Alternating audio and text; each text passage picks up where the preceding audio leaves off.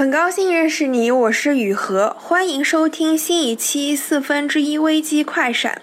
四分之一危机呢，指的是二十岁之后，你已经过完了人生的四分之一。生活、工作好像都不是你想象的样子，你会面对人生很多新的课题。每一期故事呢，我将会和我的朋友聊一聊自己的经历，你会从中看到自己的影子，也会发现生活更多的可能性。如果你有任何问题和任何建议，请联系我的公众号雨禾。感觉卡住了，不知道接下来还能怎么走，去哪里呢？你有没有过这样的感受呢？其实大部分人都会有这样的感受，而且在人生的不同阶段，你还是会碰到不同程度的卡住了的感觉。你是不是真的心态开放，能够看到更多可能性呢？还是说你的眼光只是被局限在了默认选项、既定道路上呢？工作几年后，很多人会开始考虑要不要再回学校读个书、读个学位，通过换环境再充电，再接触更多新资源，去探索新的方向，寻找新的出口。但这真的能让你找到答案吗？这一期的嘉宾 Rochelle，我和他呢也是因为我们都写公众号而认识的。他的简历也非常让人佩服。本科从新加坡国立大学毕业之后呢，在一家世界五百强做研发相关的工作。后来去了美国 Magic Seven 顶尖商学院的西北大学 Kellogg 读 MBA。MBA 毕业之后呢，加入了麦肯锡，在麦肯锡工作了两三年之后呢，现在在一家互联网大厂工作。他的公众号分享的内容呢是非常系统化的，而且很有那种一语中的的破解这一个方法的那种感觉。在他的个人经历中呢，他就是。成功通过再回学校读书来转行的，算是通过学 MBA 找到了新的出口。这期播客呢，和你听过的所有的申请学校的经验不一样，我们聚焦在了个人赛道选择，在转行换赛道时的难点，MBA 经历中的竞争、焦虑、害怕。以及在回到学校之后，你真的就能够通过再去读书，跳脱出你现在的生活，你就会有新的答案吗？让我们一起来听这期的节目吧。当当当，开始。当时你你想要决定就是考虑去读 MBA 之前，你自己的状态是什么样？就是你的工作啊，你本身的个人的状态啊，职业发展的情况是什么样？当时其实处于一个职业快速上升，但是马上能预见到瓶颈的一个时期。真的？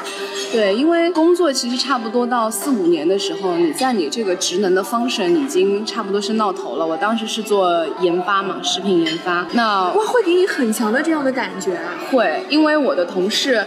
其实跟我做一样的工作，他们可能有的要比我大十岁，就是说未来十年我都还我都还会做一样的事情。然后 w i c h is 我们的老板比我们可能要大二十岁，所以你想他要基本上他要走了以后，我们才有可能升到他那个位子，对吧？所以其实是一个快速上升，但是你已经能看到瓶颈的一个状态。所以其实想去读书是为了换换赛道，换一个跑道，看看有没有其他的职业可能。是不是大部分的公司你做了四五年都会看到一个瓶颈？因为我感觉外企还是属于，比如说两三年上一个台阶，两三年上一个台阶，还是挺挺清晰的上升路径的。对，是挺清晰的上升路径。但是你往后走的话，其实你你去看一下很多大企业里面升到比较 senior 呃 role 的人，很多人都是有 MBA background 的。嗯。那一方面呢，是确实是在 knowledge 层面，不管是管理啊、finance 啊，还是经经济啊，都会给你一些知识上的积累和和支持。另外一方面呢，就 B school 是一个人脉嘛，那，你有这个人脉，帮助你以后建立行业的呃微信啊，然后呃 build up 这个这个行业的 network 啊，都是很有用的。所以会有很多人，哪怕他就像我说的，哪怕他现在在职业生涯中还是上升的很好。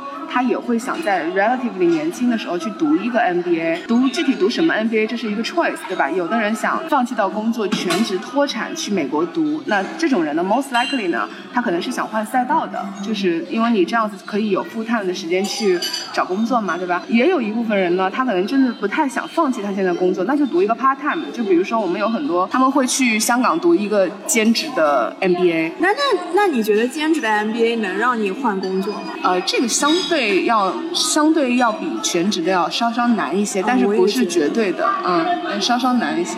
对，而且人会很辛苦，就是周六周日都得上课啊，跟别人做 project 是吧？对，我觉得国内的工作本身就挺辛苦的。但是在美国不乏有很多人啊，读兼职的 MBA，就是我在的那个学校 Kellogg，包括我们的有校 Chicago Business School，他们很多人都是下了班，还有 weekend 去 downtown 的 campus 就上个几节课，然后他们也不 rush，也不是说啊我非得一年半就把这个 MBA 读出来，他们就定定心心两年两年半兼职，就就像是你在上班之余充个电嘛，对吧？充个电，然后充完了也就把这个 degree 给学完了，也没什么不好，所以我觉得老外的心态也是挺好的。嗯，国内我现在也看到很多人都是在这么做，我觉得挺好。特别是现在经济不好，我觉得还是不要脱产去读书，其实风险还蛮大的。哎，为什么经济不好脱产是风险很大？因为我觉得很多人说啊，经济不好，好像工作上也不怎么样，没什么势头，那不如嗯，全部全身而退去读书，然后读完书之后说说不定经济会好一些。哎，对，这这是一个这是个观点啊，因为你看啊，其实零八年的时候是金融危机嘛，对吧？对。所以很多人在零八年的时候开始申请，比如说零九年入学到二零一一年找全职的工作，那个时候经济已经慢慢 pick up 了。所以，而且那个时候很多投行开始 rehire，对吧？对。所以这个是这个是一个不错的这个，就像 follow 你刚刚说的那个 pattern，对吧？但是 for 这个 cycle，很多人都说这个一九年是未来十年中最最好的一年，对吧？这么夸张已经。对，就是这个 cycle 可能它持续的这个 down term 的时间会更长一些。所以现在的话，其实我觉得如果你有一份特别好的工作，你不太想放弃的话，其实可以考虑兼职读一个，因为而且我觉得对于 part time 来说，应该是他们的换 location 的那个几率会比较低，是不是？就基本上不是考虑要换 location 的人，part time 的人不是为了换 location 啊，对，full time 的人很有可能是为了换 location，对对对对。就比如说从中国去美国，然后他非得要选加州的学校，是因为他以后可能想留在加州工作。对对对。那像最著名的那个理论，就是换那个读 MBA 或者说再去读 business school，就是为了换 location、function 还有 industry。对，那我觉得其实你要能换成这三个还是非常非常难的，因为就我在香港碰到的 MBA 的情况来看。大部分人只是换了 function 或者换了 location。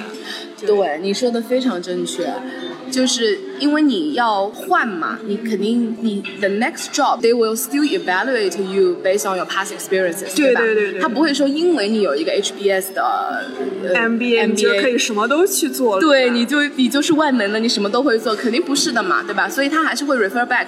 那你要么就是对这个地方很熟，你要么就是对这个领域很熟，要么就是你一直都是做 accounting 的，对吧？就是你要总归三个里面要有一个抓手吧。你如果三个全全换了还是挺挑战的，但是咨询是一个特别特殊的行业，因为他不看以前的工作经验，他他也看，但是他 welcome everybody，对吧？那那你去读书之前，你是怎么考虑你想换的行业和赛道的？哦，对，你说的很对。我当时那三个抓手就是 location、industry 和 function 的话，我其实对于 function 是比较 sure 的，就是我想做 marketing，因为我想我以前是做研发嘛，我其实觉得自己还蛮偏市场营销、策略、战略的，所以我想转 marketing。那对于 location 呢，我觉得。中国市场发展很快，所以我想偏向于回国来做。哦那那 industry 呢？我想 stick to 我原来比较熟悉的快销领域，所以那 in summary 就应该是回国做一个快销行业的 marketing role，对吧？就是这样是这样想的。嗯。但是呢，实际上你去真的 execute 的时候呢，你就发发现中国的快销企业不怎么去美国的顶尖的 MBA school 招人。是。所以它的一个曲线救国的方法就变成了回中国做咨询。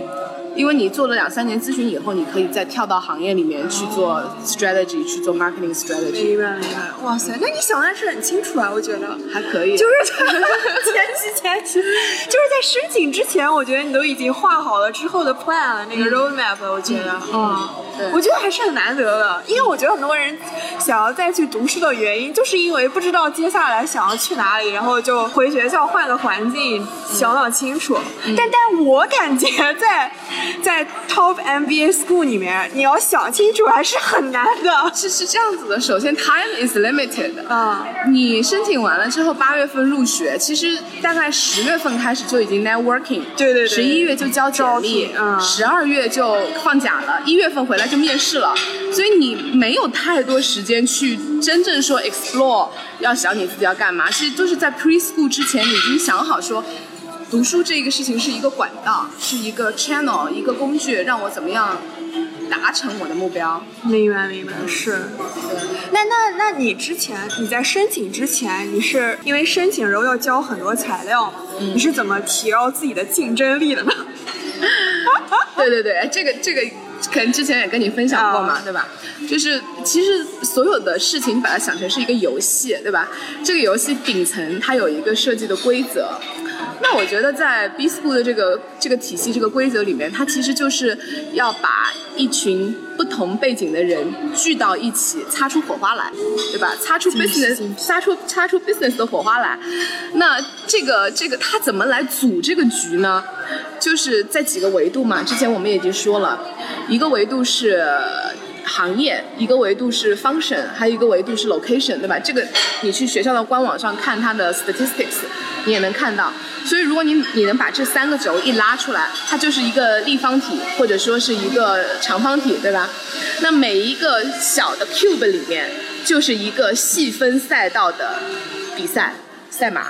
对吧？你怎么 differentiate 你自己？就是你要在这个 gigantic 的长方体里面找到你自己的那个 cube，同时在这个 cube 里面变成头部的玩家，嗯，头部的选手，你这样就能胜出了。明白。这是它的游戏规则。嗯。所以我我当时的赛道就应该是呃，或者说我的那个细分的那个 cube 就应该是派销，然后研发。然后新加坡，嗯，然后这个 cube 就非常的 unique，是是是是，厉害厉害，精辟精辟。Post MBA 就是 MBA 读完书之后的那个，也可以用这个模型去模拟了。你是说在找工作的时候吗？这个就 relatively 稍稍不同了，因为找工作它的模型跟你申请 school 的那个模型，它要求的这个 criteria 不一样。找工作呢，他们是希望找到。对于这个公司有热忱，对于这个行业有 passion，同时呢能够胜任这份工作，同时呢呃是一个 potential leader 的人。你看我我刚刚 mention 了这几点啊，嗯，所以我们来倒推回来说这三点怎么样 fulfill。首先呢，你 potentially 是个 leader 呢，它相当于已经让 B school pre-select 了，因为你能进 B school 的人一定都是 potentially 有 leadership 的，所以不同的公司呢，它会设定不同的 target school。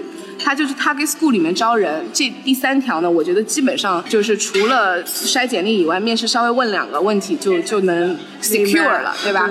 那前面在说的两点，我们刚刚说是一点是对于这个行业和对于这个呃 industry 有 passion，那这个事情也是可以从你过往的经历来看的，对吧？你如果曾经坚持十年都在这个行业里面，right？然后或者是说你能够在 B school 的时候。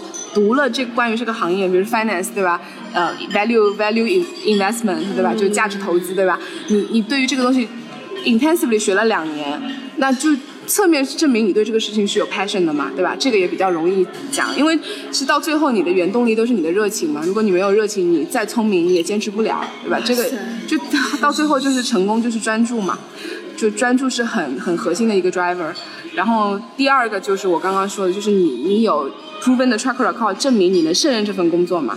那所以就是他招人的时候，他有这么多人可以选，他肯定是优先选那些已经做过这个工作一些年份的人，对吧？你如果是 totally 那三点都要 switch 的话，switch industry、change industry、change location、change function 的话，你就没有抓手去证明你是可以胜任这份工作的，对，这就相对难一些。是是是，所以这为什么？嗯。就是很多读完 MBA 的人还是在原来的行业里面，对吧？对，这这就是你肯定读书不是为了呃，就是你不要为了转行而转行嘛，对吧？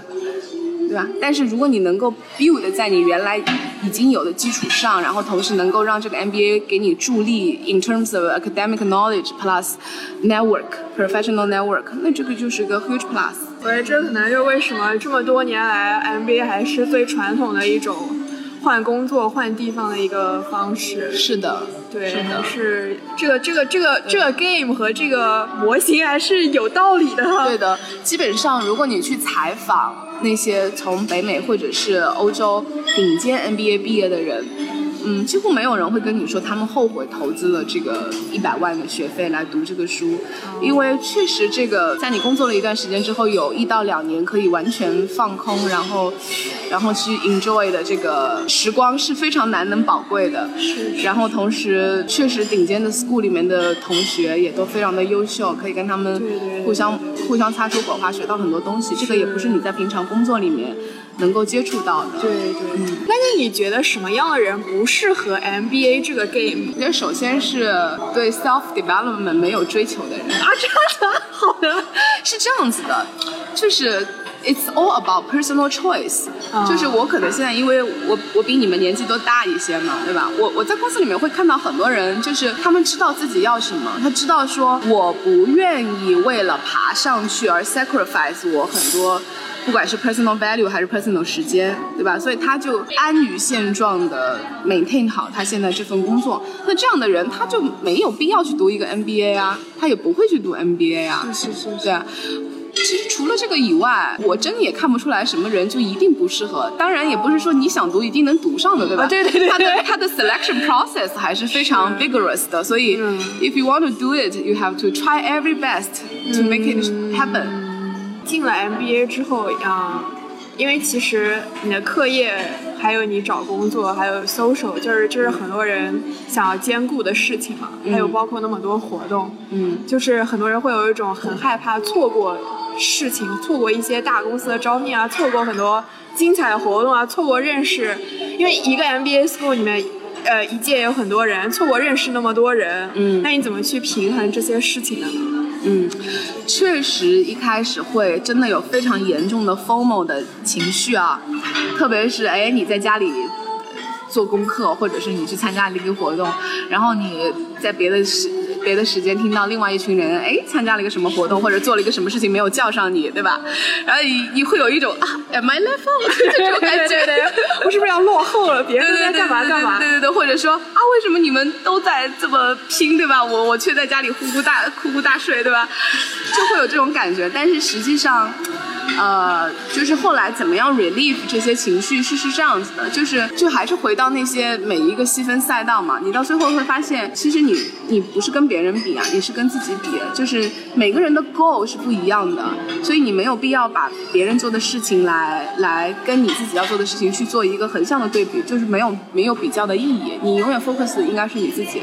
就我刚跟你说嘛，就是那个有一个甬道图，就是。一群游泳游泳比赛的选手在比赛，然后那个记者就拍了一个最后冲刺的那个 snapshot，然后就发现那个 winner 就是冠军第一名的，他的眼睛是看着终点的，但是那个第二名的人头抬起来，眼睛是看着那个第一名的人，对，对吧？所以他的他的标题就是 winner only focus on the end point，but the but the runner up focus on the winner。是是是是是，嗯，因为我觉得 MBA 里面的人都这么厉害，我觉得要做到第一名，而且你没有办法定义什么是第一名，嗯嗯，然后你你你你你看到别人都在做这些事情，因为人是很容易模仿你身边的人，以及在这个环境中是极其容易受这个环境影响的。我我觉得就是就 MBA 之后的出路来看，就是因为香港本身是一个。Professional service industry 聚集的地方嘛，我觉得大部分人都没有逃出他们原来的 game，就是还是在做金融、做咨询、做 professional service。是我我推荐你看一本书啊，之前我们不是那个群里的分享啊，有有提到嘛，就是有限和无限的游戏啊。对，我我这这本书其实到现在我还没读完啊，但是我我已经 high level 的掌握了他的精髓。就是说，其实你要看，就是如果。如果你把 MBA 想成是一个有限的游戏，那你可能追求的是说，OK，我在这门课要考 A，、嗯我在读完这这个书的的时候，我要找到一份高薪的工作，把我的学费还掉，对吧？这个是个有限的游戏，which is 你有的时候就会把自己的 choice 和眼界 limit 到一个很小的范围。但如果你能跳出这个游戏，把它想成是一个无限的游戏，是怎么 maximize 你的这一生的一个 exposure？怎么样？就是这个书，就读这个 MBA 这个书，怎么样可以更好的提升你自己？如果你从这个角度来看的话，你可能一方面会 relieve 很多你的 anxiety，另外一方面你可能就会更加敞开胸怀的去拥抱很多可能性。说的好有道理，精辟精辟。是的，是的，是的。但是我想问一下，就是你在读 MBA 的那个过程中，你还是很容易受到环境和身边人的影响。嗯，尤其是像金融咨询 （professional service） 是 MBA 最大的出口方。嗯，而且。他们在招聘上也是最为短平快，你很快就能找到一份工作，安定下来说哇，我有工作，我以后有着落了，哇！然后而且大，而且他们在很大程度上还是能满足大部分 MBA 的诉求的，稳定、高薪、上升路径清晰，然后某种程度上对个人来说也是能起到换 location、换 industry 的作用的，因为像咨询最后面的出路还是很宽广的嘛，对吧？我觉得还是很难逃出来的。我我觉得你真的非常了解 NBA。啊，谢谢。